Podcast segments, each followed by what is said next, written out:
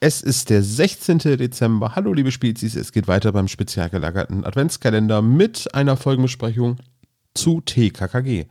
Und zwar geht es um Lösegeld für einen Irrtum und ihr könnt ein Drei-Fragezeichen-Buch dazu gewinnen. Alles, was ihr machen müsst, ist ein Kommentar zu dieser Folge auf spezialgelagert.de hinterlassen und zwar eben am 16. Dezember und ihr nehmt automatisch an der Verlosung teil. Der Rechtsweg ist ausgeschlossen und jetzt viel Spaß bei TKKG.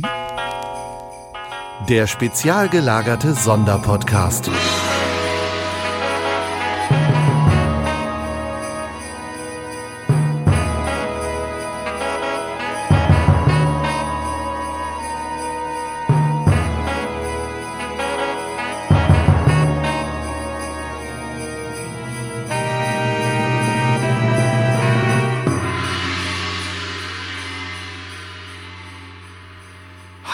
Und herzlich willkommen. Hier sind wieder Harry und Günni vom Radio Steile Antenne. Und heute reden wir mal über einen Lösegeldirrtum, nicht wahr?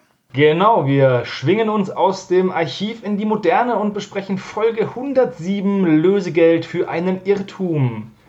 Und das im Rahmen dieses ganz hervorragend famosen Adventskalenders. Also schöne Grüße an das SSP-Team und ich würde sagen, und ich würde sagen, Günni, dann legen wir doch mal los. Gerne, gerne. Ich persönlich mag, wie der SSP seine Folgen aufzieht. Ich würde mich so ein bisschen daran entlanghangeln. Lieber gut geklaut als selbst gemacht. Ja, ja, ja. Wir kopieren einfach dreist und äh, gehen das ganze Ding genauso an wie diese drei Hallodris da. Ich habe gehört, dieser Quizmaster ist ziemlich cool, aber schauen wir mal. Ja, von dem habe ich nur Schlechtes gehört, muss ich ganz ehrlich zugeben. Aber die Leute sagen so und so, ne? Man kennt's.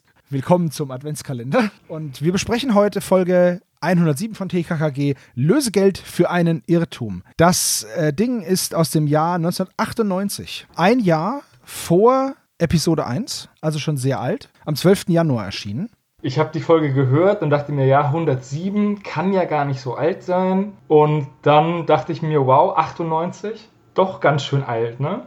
Ja, also die TKKG ist ja auch ein bisschen weiter, was die was die Folgennummern angeht. Die machen aber auch nicht so große Jubiläums-Zwischenfolgen. Ja, die letzte Folge war 225, Tanz mit der Giftschlange. Genau. Schon gehört? Ja, zum Einschlafen. Und irgendwann bin ich aufgewacht, als Tarzan oben ohne im Schnee joggen war und mit einem Blasrohr beschossen wurde und ich dachte, ich träume immer noch. er ist nicht oben ohne, aber tatsächlich wird er mit dem Blasrohr beschossen. Ja, das stimmt. Natürlich ist TKKG. TKKG ist halt ein bisschen abgedrehter, das stimmt schon. Bilderdiebe haben kein Gesicht, die davor, die fand ich echt gut. Ja, die, die war auch sehr, sehr cool, das muss ich schon sagen. Hat mir auch gut gefallen. Okay, so, dann würde ich sagen, kurze Cover-Besprechung, Analyse. Es gibt ja verschiedene Cover, mhm. weil die ja neu gezeichnet worden sind. Besprechen wir erstmal das alte Cover, das ganz alte. Da sehen wir ein rothaariges Mädchen, fast schon eine Frau, die äh, von zwei kapuzierten Leuten vor einem Ferienhaus gekidnappt wird. Das Ganze in dem typischen TKKG-Zeichenstil. Ja, schon, schon ein bisschen gruselig, würde ich sagen. Auf dem neuen. Wird dieselbe rothaarige Frau mit einem Lufferschwamm betäubt, während ein anderer Typ, der aussieht wie der größte Creep, hinter einem Baum ähm, lümmelt und die ganze Sache beobachtet. Richtig. Und ihre Tasche fällt runter und das Ganze ist etwas farbenfroher gestaltet. Aber vom Grund von der Grundkomposition ist es genau so wie das alte Bild, halt nur in frischer Optik. Ich persönlich ja. Äh, muss sagen, dass bei mir bei den neuen Covern das mit diesem dieser Rahmen, mit dem Zeitungsartikel mhm. super gut gefällt, aber ich mag den alten Zeichenstil irgendwie mehr. Okay, er ist nicht mehr so zeitgemäß, aber ich mag ihn irgendwie mehr. Ja, das geht mir auch so. Ich finde den alten Zeichenstil cooler. Der neue sieht ein bisschen, der ist auch okay, aber der sieht ein bisschen, ah, weiß ich nicht, liebloser aus. Ja, er hat generischer. Er hat weniger Kanten. Genau. Der andere ist halt, das sieht man halt, der ist halt wirklich, das sind halt wirklich gemalte Bilder und das ist halt wirklich cool. Was ich wiederum witzig finde, ist, dass die Bilder sich immer sehr, sehr ähnlich sehen. Ich habe neulich das unheimliche Haus gehört, Folge 143, und auf dem alten Cover fährt TKKG auf Fahrrädern zu dem alten Haus hin und auf dem neuen Cover fahren sie einfach davon weg. Ist doch gut, oder?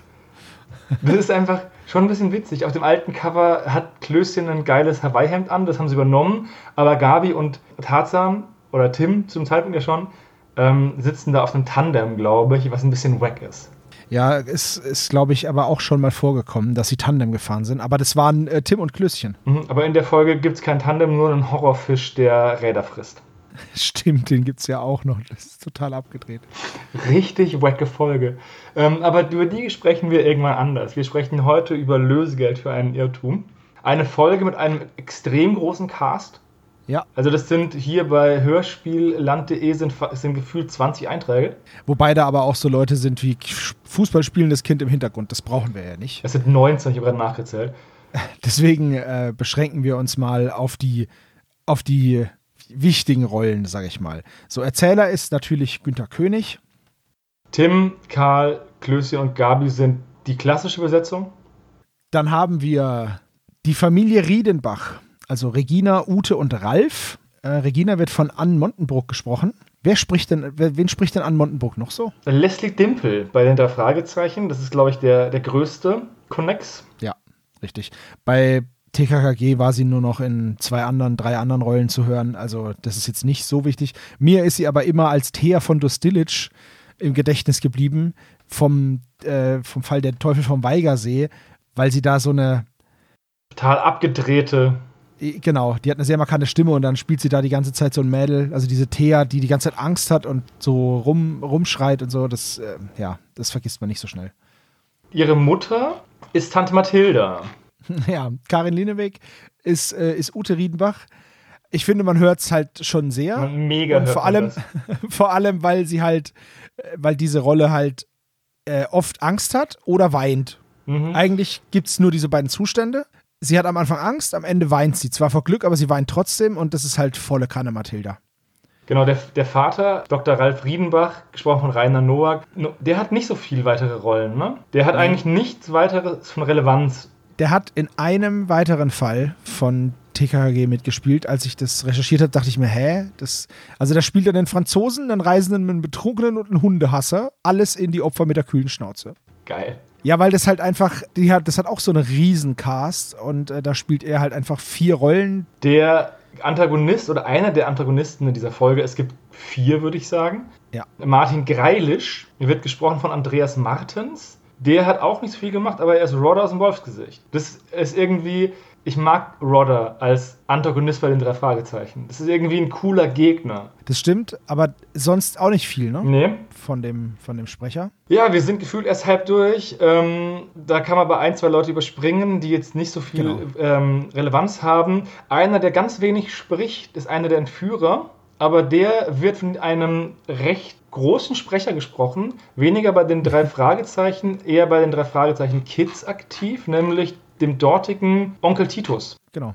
Das ist Achim Schülke. Der hat ja richtig viel gemacht. Also Majestix bei Asterix, dann Knolle bei Bob der Baumeister, dann eben äh, Onkel Titus bei den Kids. Also der war wirklich sehr, sehr aktiv. Und bei den drei Fragezeichen hat er auch die ein oder andere äh, Rolle gesprochen es sind viele dabei, die mir wenig sagen, aber er war Alpha nach, in Nacht in Angst. Mhm. Und Dusty Rice im riskanten Ritt. Das sind so die Sachen, wo ich ihm im Ohr habe. Ja. Eher nicht aus Die Rache des Untoten als Busfahrer Sam. Ja, das würde ich jetzt auch nicht sagen. Ach, er war doch der Busfahrer, ja. So, und dann haben wir noch die Familie Krokow, die vom Sprecher, also vom Erzähler, konsequent Kroko genannt wird. Die haben ein W hinten und offensichtlich kann man das Ganze mit W und also mit stummem W und mit stimmhaftem W sprechen. Und die haben sich nicht abgesprochen, beziehungsweise nee. ich habe gehört, dass bei Europa der Erzähler immer separat aufgenommen wird, zumindest bei den Fragezeichen. Ich habe da dieses Audio-Feature von diesem CR Roden bald gehört. Das ist echt ziemlich cool. Und da hat es Heike Dine Körting gesagt, dass die den Erzähler immer separat aufnehmen. Und ich kann mir vorstellen, dass es hier auch der Fall war. Ja, und dann haben sie ihm halt nicht Bescheid gegeben, ne? Genau, dass sie sich da mit der Aussprache nicht abgesprochen haben. Das ist die steile These für, für, diese, für diese Aufnahme. Richtig, die steile These zur steilen Antenne. Ja, also gesprochen wird Helmut Kroko oder Krokow von Manfred Lipto. Den kennt man auch. Der hat in einigen TKKG-Fällen mitgesprochen. Du hattest noch was anderes rausgesucht, ne?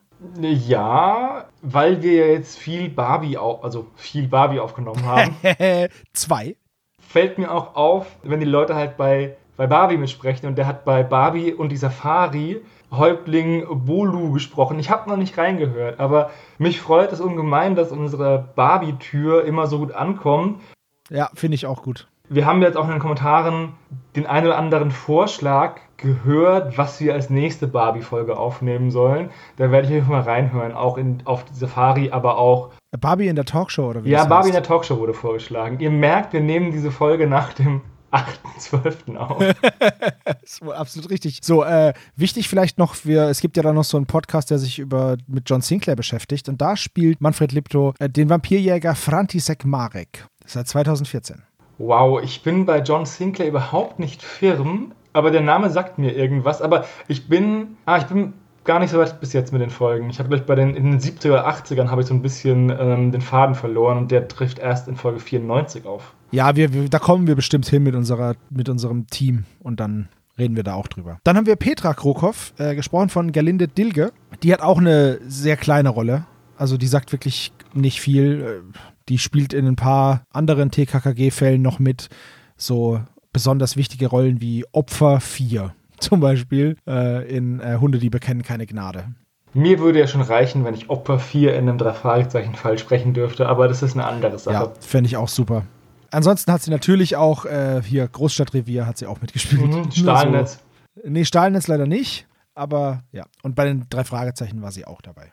Dann bleibt ja nur noch ähm, Elisabeth. Und dann sind wir eigentlich durch. Und Elisabeth von Samira Schanfir, würde ich mal sagen, spricht man das aus. Hoffentlich spricht man das so aus. Hat auch ein bisschen bei den drei Fragezeichen mitgesprochen. Sally Sampson, Schüsse aus dem Dunkeln, die Folge habe ich neulich gehört, durch Zufall. Ähm, ansonsten, ja, Barbie übernachtet bei Nina. Wer sind noch die Susan? ja, ja, Moment, aber man muss auch sagen, sie hat ganz viel bei Wendy mitgespielt. Da spielt sie Wendy Thorsteg.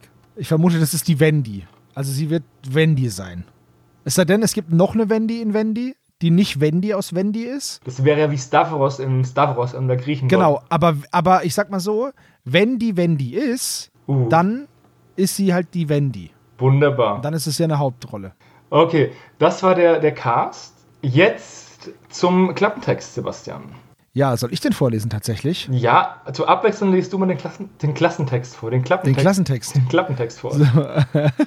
ja gut, dann, äh, wenn ich, ich, bevor ich mich schlagen lasse, lese ich dann eben den, Klassen, den Klassentext vor. Der Chirurg Dr. Riedenbach und seine Familie werden von einem gefährlichen Psycho bedroht, der sich für den tragischen Tod seiner Frau, den der untadelige Arzt angeblich verschuldet hat, rächen will. Die Riedenbachs wagen es nicht, in die Ferien zu fahren, weil der Psycho ihr Haus brandschatzen will. Doch die Tochter Regina fährt mit TKKG und Tims Mutter an den Liegstädter See, um ein paar unbeschwerte Ferientage zu verbringen. Allerdings stellt sich heraus, auch dort ist der Psycho. Und kurz nach der Ankunft ist Regina verschwunden. Psycho ist hier jedes Mal in Anführungszeichen. Ich weiß, ich finde ich find das irgendwie, gibt es da nicht ein besseres Wort? Ja, ich denke mal 1998 hat man sich Ja, nein, nein, nein, nein, ich meine, ich meine nicht mal von, oh, das ist irgendwie diskriminierend, tralala, sondern einfach von, also von einem gefährlichen Mann bedroht. Weil der Unbekannte das Haus brandschatzen will. Aber, aber auch der, der Bedroher. Ne? Weißt du? Also der Bedroher finde ich jetzt we wesentlich weniger gut. Ist mehr so ein. Ähm man kann ja einmal, einmal kann man ja Psycho verwenden. Ja, ja. Aber dreimal hintereinander in vier Zeilen und dann ist es immer in Anführungszeichen gesetzt, ist halt. Ja, das ist schon wenig kreativ, das muss man schon sagen. Also ein Deutschlehrer hätte es unterkringelt wahrscheinlich. Und WDH an den Rand geschrieben. Bin ich ganz bei dir, finde ich. Und nicht so gut. Auch irgendwie der Klappentext verrät so die ersten 15 Minuten des, des Hörspiels, ne? Ja, leider da könnte man ja auch irgendwie, ähm, sie wollen in den Liegstädter See fahren, aber daraus wird nichts. Dünn, dünn, dünn, ne?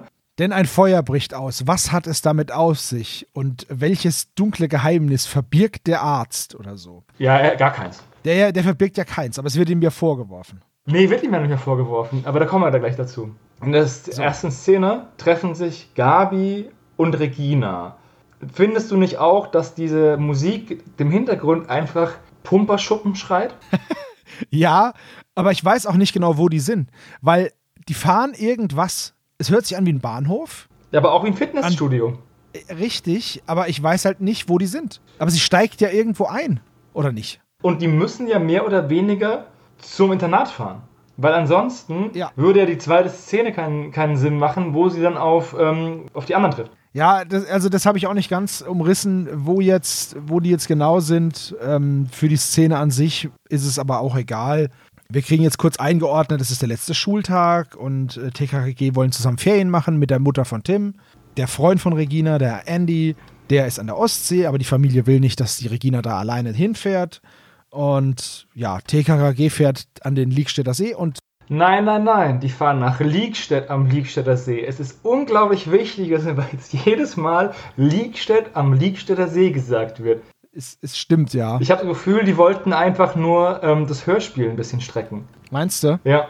Dann hätten sie aber auch einen längeren Ort nehmen können. Du meinst Liegstedt am Liegstädter See ist nicht lang genug?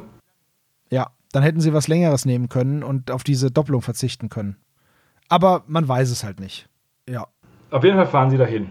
Oder wollen dahin fahren. Ja, dann äh, sind wir im Endeffekt, dann trennen sich anscheinend Regina und Gabi.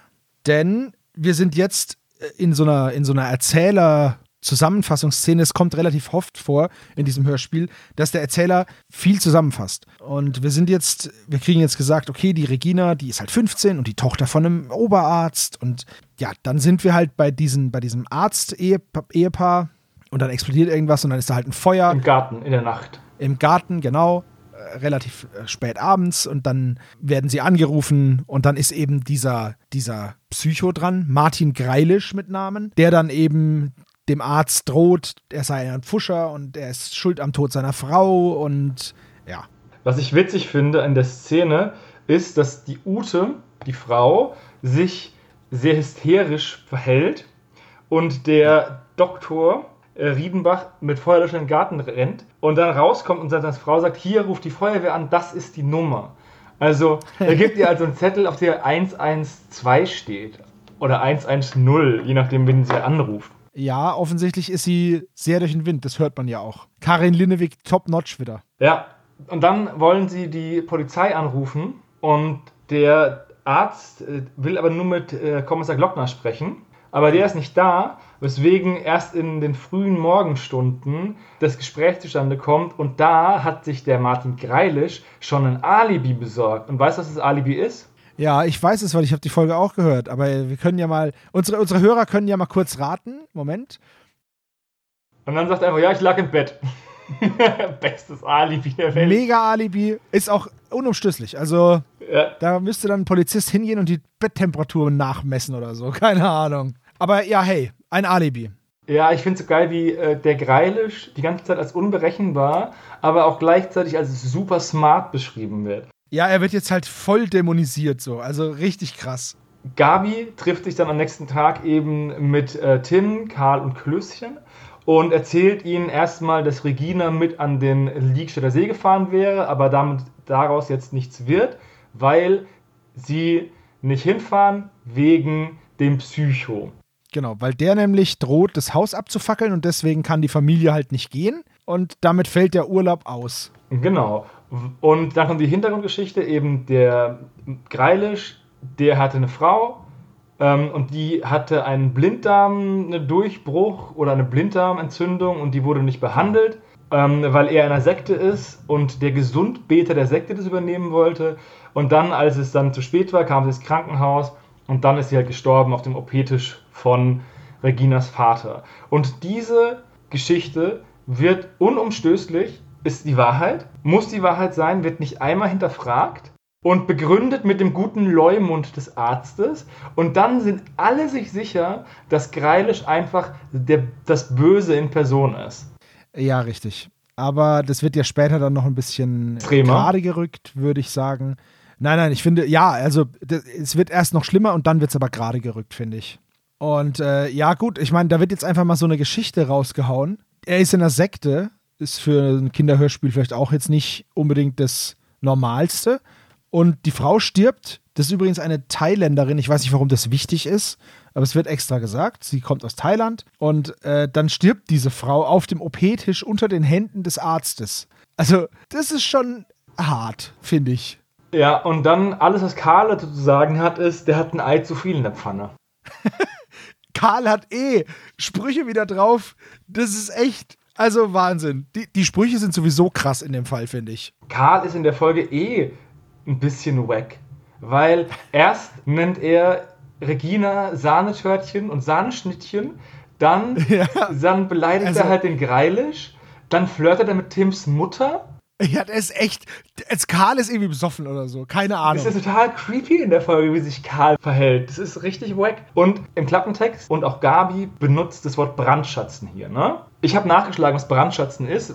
Ich habe eine Definition gefunden. Okay. Soll ich erst raten, was es ist? Oder? Also mein Verständnis von Brandschatzen ist, sagen wir mal jetzt ein Gebäude zu brandschatzen zum Beispiel oder irgendwie einen Ort zu brandschatzen, man geht dahin, stiehlt alles, was von Wert ist und fackelt dann alles andere ab. Ja, so hätte ich es auch definiert, aber die genaue Definition ist Brandschatzung ist die Zwangserhebung von Geld oder Naturalabgaben im feindlichen Lande unter Androhung des Niederbrennens oder der Plünderung der betroffenen Stadt oder Landschaft. Das heißt, es ist eigentlich Schutzgeld eintreiben mit einer Armee.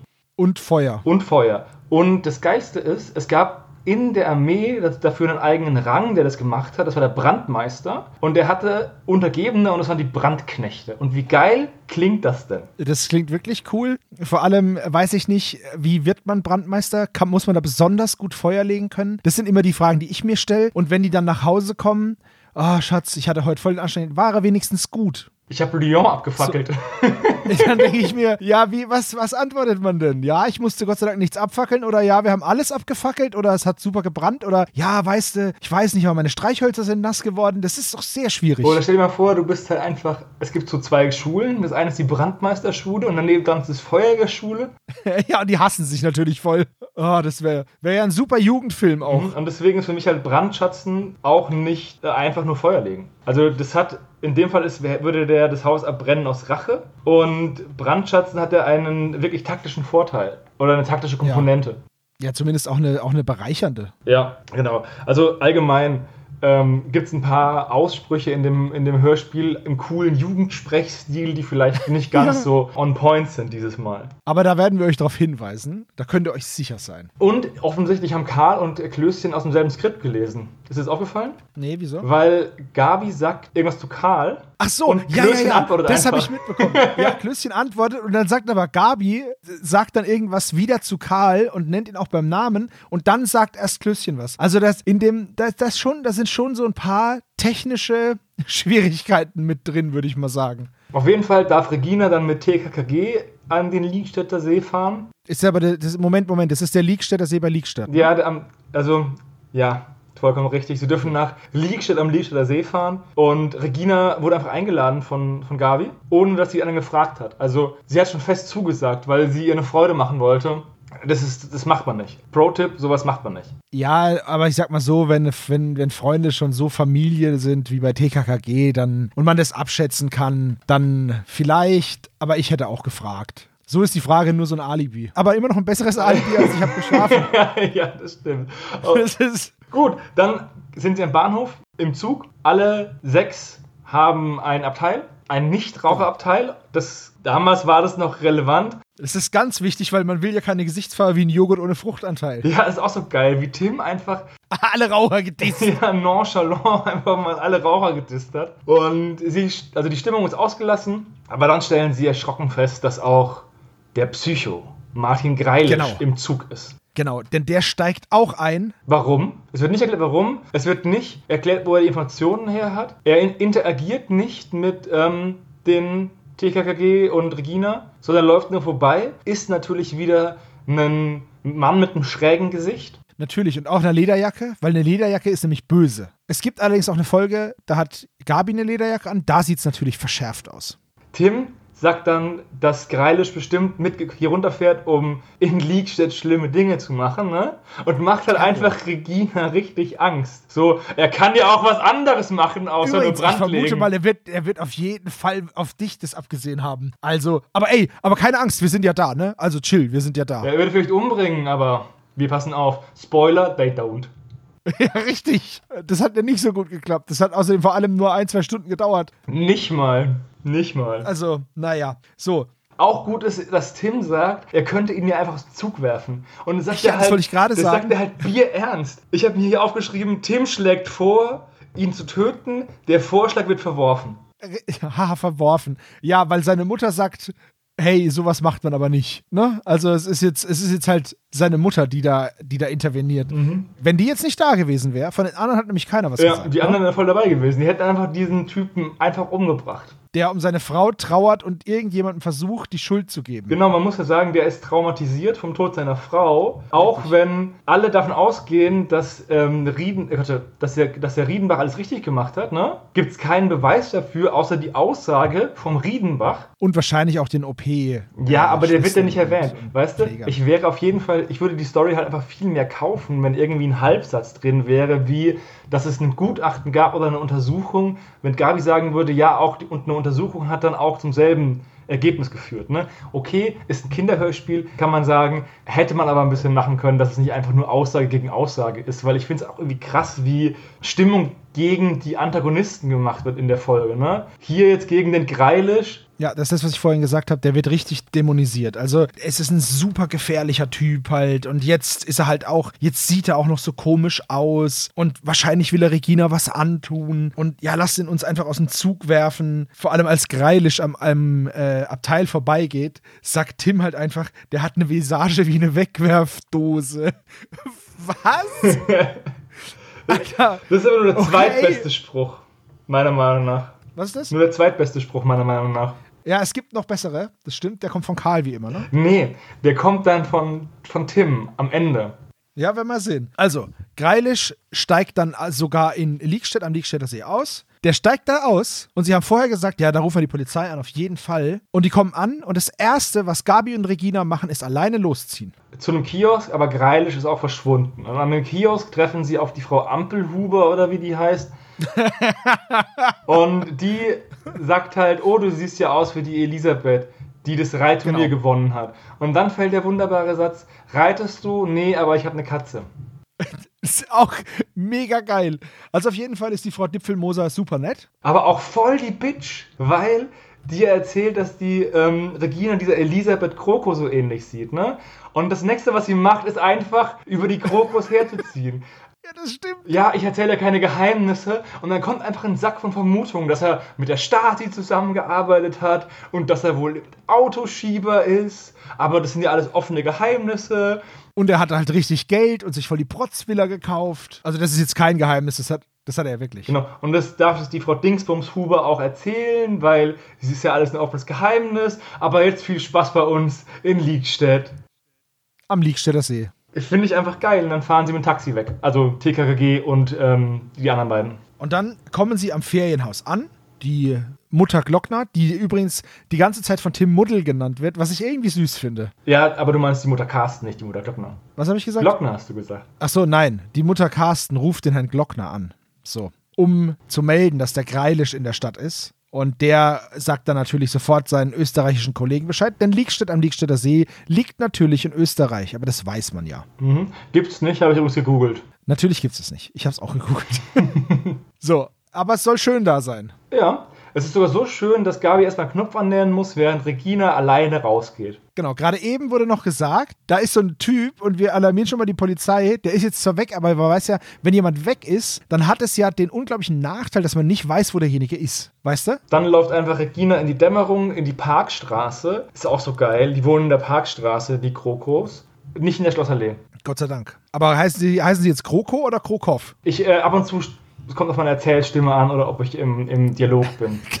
Alles klar. So, und es kommt, wie es kommen muss. Regina wird geschnappt von zwei Typen und wird natürlich super schnell mit Superchloroform betäubt. Hast du mal gelesen, was Chloroform eigentlich macht? Ja, ich weiß, was Chloroform eigentlich macht. Was macht Chloroform eigentlich? Chloroform betäubt, aber diese Betäubungsmittel, äh, die müssten sich eigentlich im Blut anreichern. Das heißt, es dauert immer ein bisschen, bis sie wirken mehrere Minuten. Ja, es dauert mehrere Minuten, bis die Blutsättigung erreicht ist und dann kippst du um. Und der Vorteil von dem Zeug ist, dass es halt relativ schnell wirkt und dass es, wenn der Zustrom an, also an Chloroform abreißt, dass es relativ schnell wieder aus dem Blut entgast und du wieder bei Bewusstsein bist. Es greift aber auch bitterbös die Nerven an. Also wenn du lange oft mit Chloroform betäubt worden bist, kann es sein, dass du dauerhafte Nervenschäden bekommst. Deswegen ist es ja gut, dass in Filmen, Serien, Hörspielen, Büchern und anderen Darreichungsformen der Zerstreuung äh, Chloroform immer schon beim Angucken betäubt. Es ist wie mit den Schlägen auf Bobs Kopf. Bob müsste eigentlich mit, müsste ja. jetzt schon dement sein. Wie so ein, wie so ein Footballspieler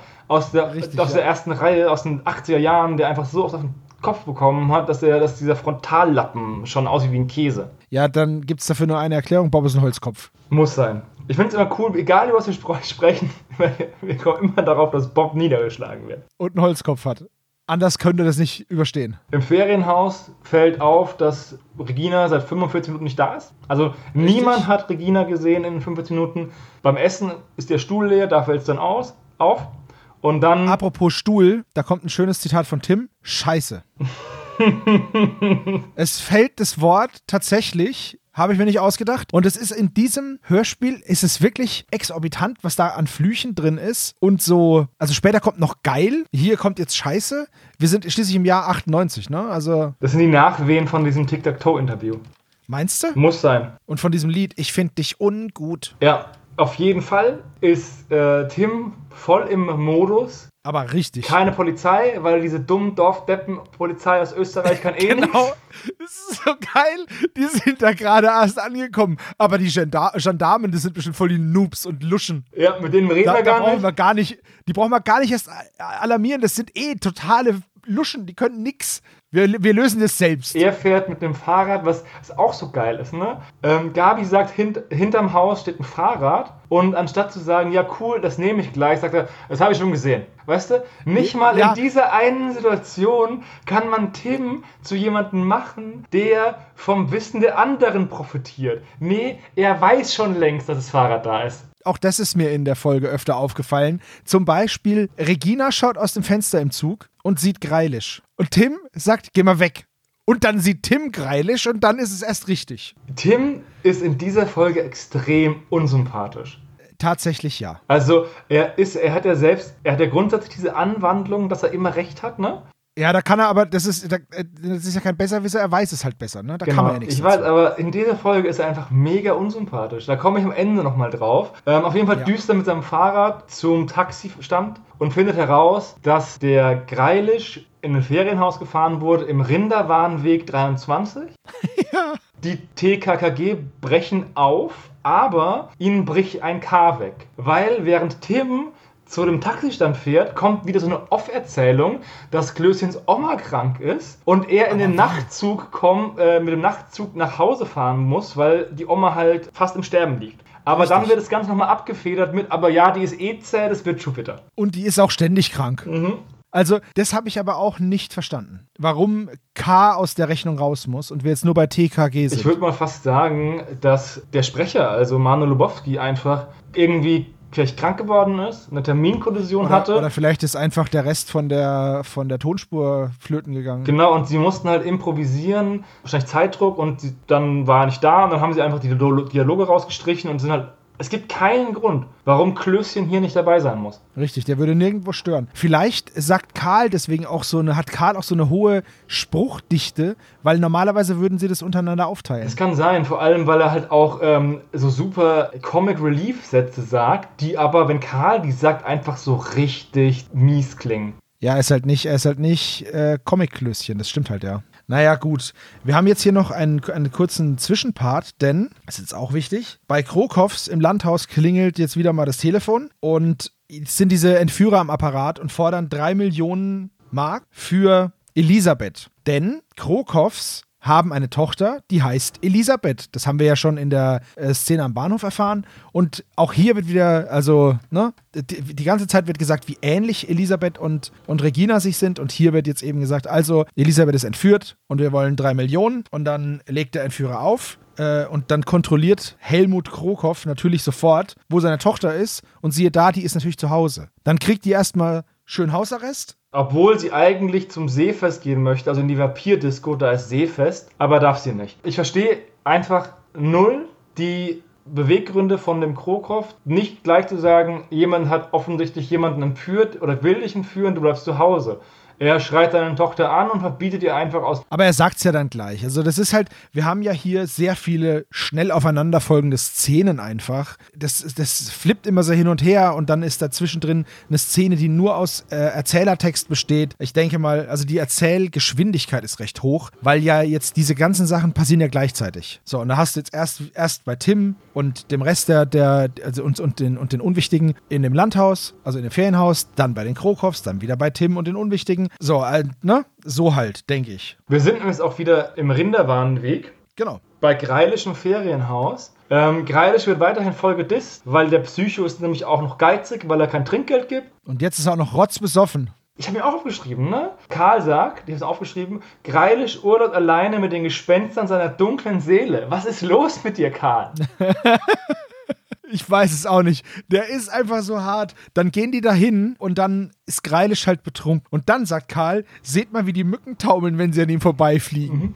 Ja, auf jeden Fall dieser betrunkene Typ, der überhaupt keine Motivation hat, nach Liegstadt zu fahren, die auch nicht geklärt wird, wird eigentlich von TKG gedemütigt, verarscht und in gewisser Art und Weise auch retraumatisiert. Dann stellen sie fest, dass Regina nicht bei ihm ist und gehen. Richtig. Genau. Das ist, also, wie die mit diesen, wie in dieser Folge mit, den, mit diesen Menschen umgegangen wird, ist schon, also da können wir echt meinen, dass TKKG wirklich gerade, äh, dass die nicht die Guten sind manchmal. Äh, leider ja. Jetzt fällt Gabi allerdings ein, dass Regina ja wissen wollte, ob Elisabeth wirklich so ähnlich ausschaut wie sie und jetzt sind sie, deswegen ist sie bestimmt zu den Krokows gegangen. Und da sind wir jetzt. Jetzt ist nämlich, jetzt passieren nämlich wieder zwei Perspektiven. Einmal aus der, einmal innen in der Villa und einmal draußen.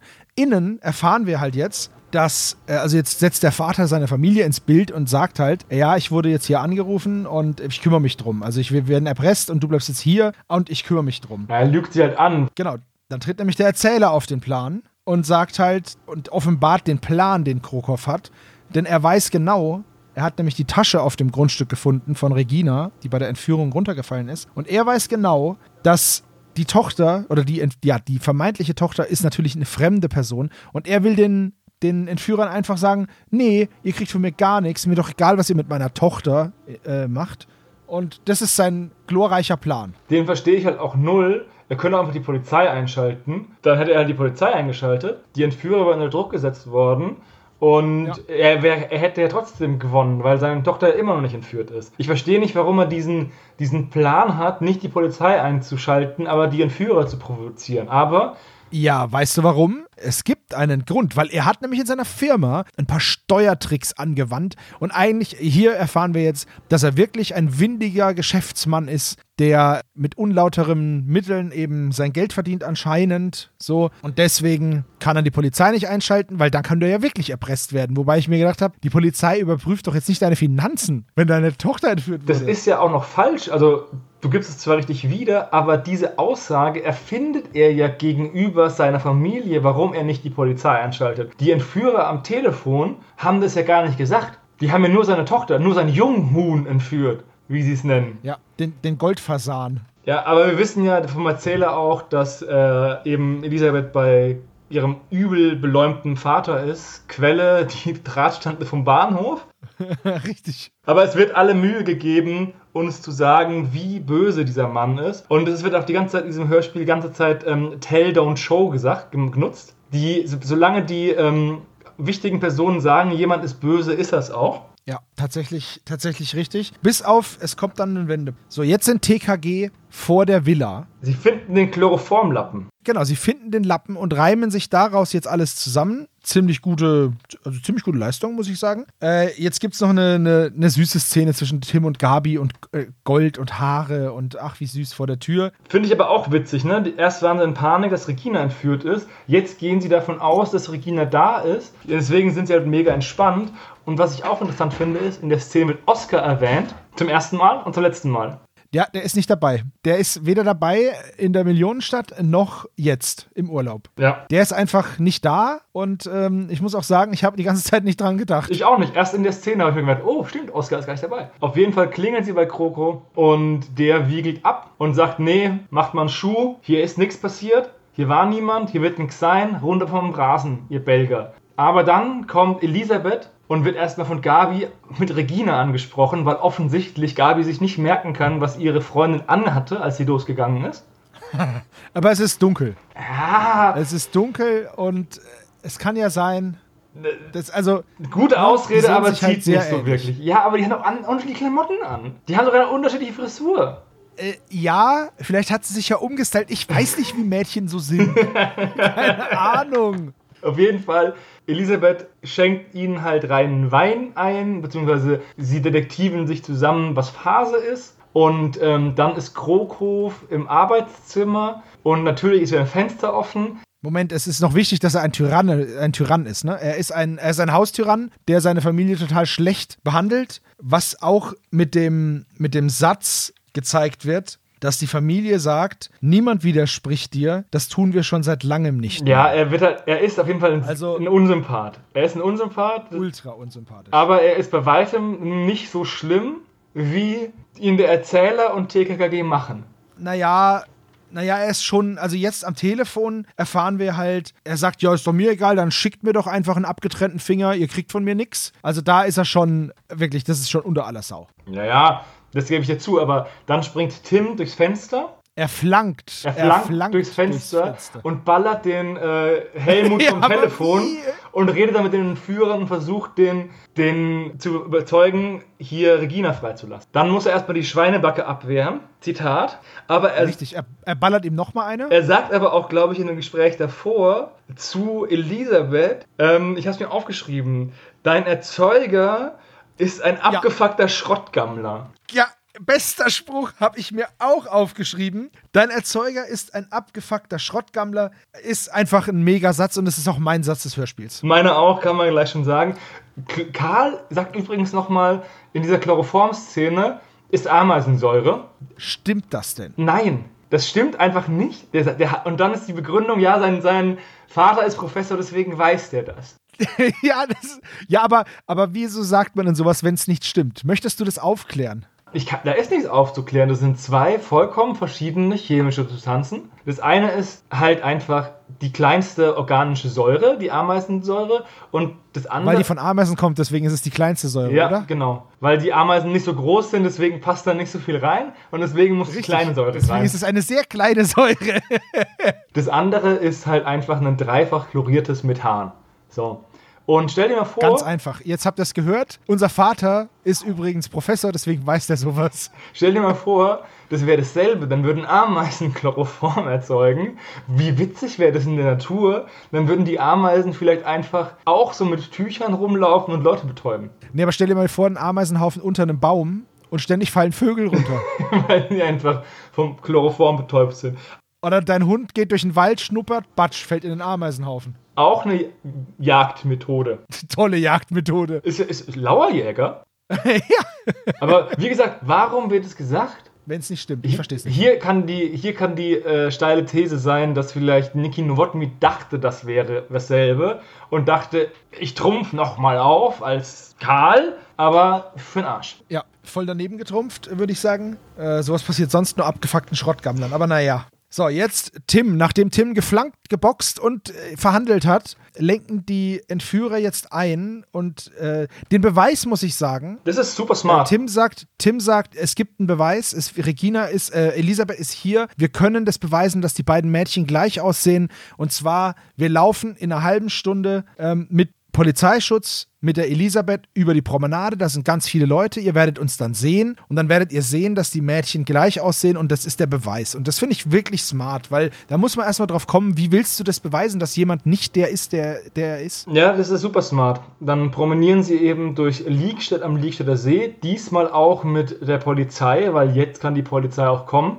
Richtig, jetzt sind die Dorfdeppen gut genug. Und Regina wird wirklich dann freigelassen und aus dem Off wird gesagt, dass die Entführer auch nie erwischt worden sind und dass es ja auch gar nicht so schlimm ist, weil die hatten es ja eigentlich auf äh, den Helmut abgesehen und wollten ihm nur eins auswischen und deswegen ist es vollkommen in Ordnung, wenn man das Kind entführt. Genau. Das ist übrigens sehr ungewöhnlich, dass Gangster nicht erwischt werden. Ganz oft hat man es bei TKKG, dass im letzten Satz noch kurz die ganzen Gangster hops genommen werden.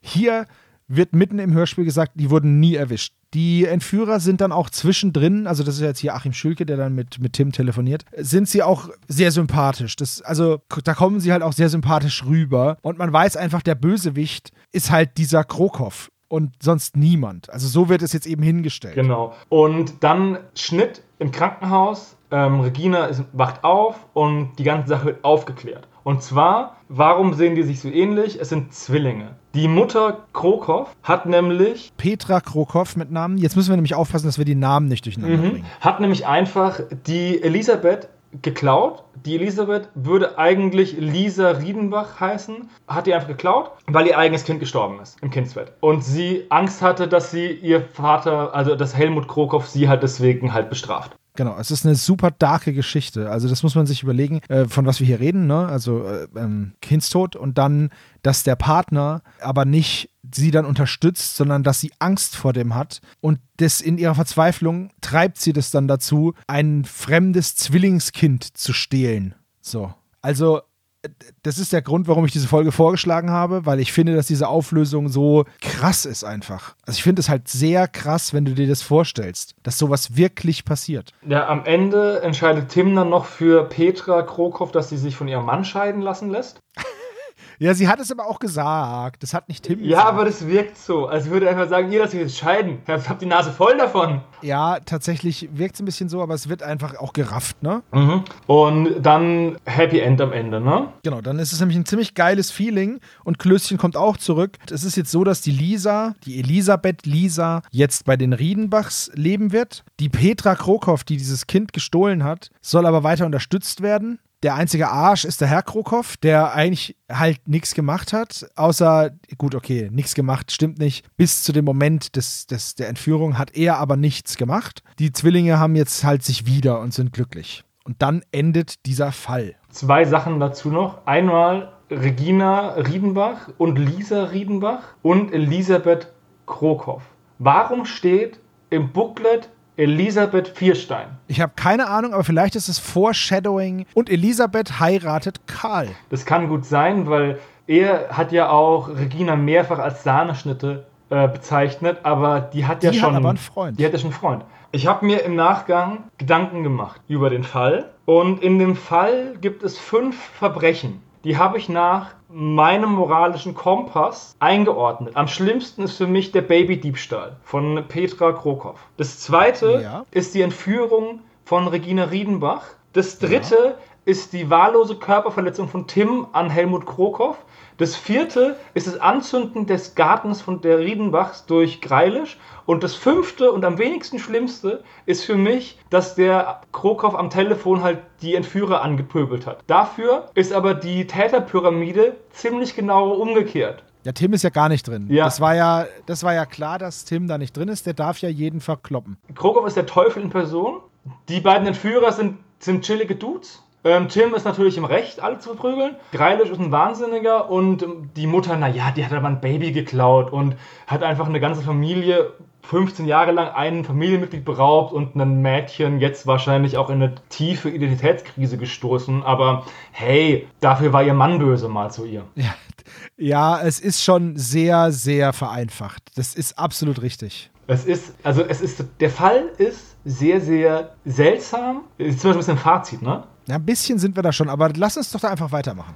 Der Fall ist sehr, sehr seltsam, weil er irgendwie so wirkt, als wäre er aus zwei Versatzstücken zusammengesetzt. Ich habe irgendwo ähm, gelesen im Internet beim Querlesen, dass das auch irgendwie ein Rest aus einem Buch ist, der davor nicht vertont worden ist, irgendwie. Und dass da zwei Fälle zusammengewurstelt sind. Falls das stimmen würde, merkt man das. Weil ich nicht verstehe, warum Greilisch dabei ist. Weil man hätte auch einfach sagen können, die Regina fährt so mit denen mit, ohne den Feuerteufel. Aber wenn man den Feuerteufel einsetzt am Anfang, könnte man auch sagen, dass Greilisch Regina entführen möchte, aber Elisabeth erwischt. Und dann jagen sie eben Elisabeth und nicht Regina und dann könnte man diese ganzen Krokos-Storyline weglassen und dann aber auf ähm, die Mutter mehr den Fokus legen und auf die Baby-Diebstahl-Geschichte. Und dann wäre für mich der ganze Fall runder. Ja, Ja, das ist, das, das kann sein, ja. Weil so sind einfach zwei Geschichten, die einfach durch Zufall ähm, zusammenhängen. Ja, aber das ist ja dieser typische Hörspielzufall, ne? Also, mhm. das gibt's ja immer wieder so, ach, wir fahren da auch hin. Also gerade bei TKKG, äh, das hast du ja dieses, oft dieses, oder immer wieder dieses Lazy Writing, dass es halt heißt, ja, ach, so ein Zufall, wir, da wollten wir auch gerade hin. Das, das ist halt leider so, ja, das stimmt. Also ich, ich finde den Fall, also ich finde die Themen, die da angesprochen werden, sind sind ziemlich hart. Also gerade die, Vor die Vorgeschichte von Greilisch mit der Sekte und der, der Frau, die gestorben ist. Und auch diesen Babydiebstahl, das sind eigentlich für mich beides Themen, die schon am oberen Limit von TKG sind. Ja. Weit drüber ja. ist kaum noch möglich. Richtig, äh, vielleicht noch, vielleicht noch Opferfliegen erster Klasse, wo halt ein Flugzeugabsturz äh, herbeigeführt wird und halt hunderte Menschen sterben. Das ist auch noch so eine Geschichte, aber die hier ist schon, also was das, was das Schicksal dieser Familie angeht, die ist schon krass. Allerdings, man, man muss jetzt auch, du, du, hast jetzt den, du hast jetzt den Krokov so ein bisschen äh, ja entlastet, aber was ich noch sagen wollte ist, der Typ scheint halt wirklich ein Haustyrann zu sein, unter dem seine ganze Familie leidet. Also das wird halt nur so ein bisschen angedeutet, weil sowas, eine toxische Beziehung darzustellen, halt in einem Kinderhörspiel auch echt schwierig ist. Aber ich vermute halt sehr stark, dass es da um eine toxische Beziehung geht. Und dann ist diese, dann ist diese Mutter halt auch, ja, die, die, was willst du da machen? Also das ist jetzt nichts, wo du sagst, ach naja, dann soll sie halt gehen. Also das ist ja. Ja, weißt du, ich gehe ich geh dir auch. Also da werden halt sehr, sehr komplexe Themen angesprochen und die musst du dann halt irgendwie verständlich runterbrechen und das hat halt das Hörspiel jetzt versucht. Ja, wobei die Aussage, ähm, dass sie das Kind gestohlen hat, in einer Zeit, in der Krokow noch netter war zu ihr, karikiert ja auch das ähm, Kindstehlen. Weil im Endeffekt, ja, er ist jetzt ein Arsch, der im Haus rumbrüllt, aber wenn er vor 15 Jahren noch viel milder war, gibt es wiederum keinen Grund, das Kind zu stehlen. Ja, okay, aber ja, aber ja, das mag sein, aber da, da, da steckst du ja nicht drin. Also das, das wir wissen es ja einfach. Ja, nicht. wie gesagt, ich will es jetzt auch, aber ich finde halt die Art und Weise, wie die Bösen dargestellt werden und was die Bösen getan haben, im Vergleich zu der guten Petra Krokow und den beiden guten Entführern ist halt einfach für mich in einem Kinderhörspiel ein schlechtes Beispiel von Moral und der Zweck heiligt die Mittel. Ja, ja, also hm. es ist wirklich schwierig. Also die Folge ist auf jeden Fall nicht so gut. Es gibt eine, gibt eine, eine 4 Minus von mir. Machen wir Schulnoten oder machen wir von, von 0 bis 10 oder was? Ich habe jetzt Schulnoten genommen. Okay. Also, ich habe den Fall ja vorgeschlagen. Ich habe den gehört und fand den eigentlich ziemlich krass. Und das hat sich jetzt auch nicht geändert. Ich finde diese Themen, die da angesprochen werden und die da äh, genutzt werden, wirklich das sind gravierende Themen, das sind ganz das sind krasse Themen einfach. Ja, es gibt einen Haufen Logiklücken, wie es halt die oft gibt. Und es wird auch ein bisschen verschoben. Also, was mir nicht gefällt, ist, dass die Petra Krokhoff da einfach so, ja, naja, mein Gott, naja, schwamm drüber. Weil das ist nicht gut. Da gebe ich dir absolut recht. Das ist halt, das, das, das steht ja in keinem Verhältnis. Er hat ein Kind gestohlen. Dass diese Täter nie erwischt werden von der Entführung, das kann ich mir sogar gut vorstellen. Das ist jetzt gar nicht so unrealistisch, weil wo sollst du suchen, wenn, ne? Wie, wie sollst du sie finden? Das hat mich auch am wenigsten gestört, das ist auch realistisch. Die haben die freigelassen und sich, und sich verpisst. Die hat die, die war die ganze Zeit täubt, die, ähm, die Regina. Das heißt, äh, die kann keine Aussage machen. Es wurden keine Protokolle aufgenommen von irgendwelchen Gesprächen. Die einzige Möglichkeit, da was rauszufinden, wäre, wenn sich der Krokov selbst belastet und wer was gegen ihn in der Hand hat oder wer ihn auswischen möchte. Das wäre auch nicht smart. Mit der, damit habe ich auch kein Problem mit der Entscheidung, mit der ähm, erzählerischen Entscheidung. Es sind halt viele andere, die mich Kopfschütteln zurücklassen. Ich finde nichtsdestotrotz aufgrund der behandelten Themen diesen Fall gar nicht so schlecht. Obwohl man einiges hätte besser machen können, muss ich sagen, sich an solche Themen ranzutrauen, ist schon, ist schon aller Ehren wert, meiner Meinung nach. Ja, nee, wie gesagt, es, es sind halt zwei Ebenen. Einmal diese Themen, thematische Ebene, die finde ich auch extrem gut. Und dann halt die Erzählebene, wo die Umsetzung eines so schweren Stoffes, sage ich mal, mangelhaft. Ja, gut. Dann soll es das für dieses Jahr mit TKKG und uns beiden äh, Harry und Günni gewesen sein. Vielen Dank, dass du den Fall mit mir besprochen hast. Wenn du möchtest, kannst du dir ja fürs nächste Mal einen überlegen. Ansonsten können wir gerne die Trick, die Trick, die von äh, Ansonsten können wir gerne Trickdieb auf Burg Drachenstein oder so. Was ist nur Bob los? Trickdieb auf Burg Drachenstein, das ist schwierig auszusprechen. Trickdieb auf Burg Drachenstein. Man merkt's, oder? Ja, es ist schwer. Oder ihr könnt uns einen Fall vorschlagen, liebe Spezies. Egal, was auch immer passieren wird. Morgen gibt es ein weiteres Türchen und darauf können wir uns alle freuen. Dankeschön, Hannes. Dankeschön fürs Zuhören und bis morgen. Ciao. Tschüss.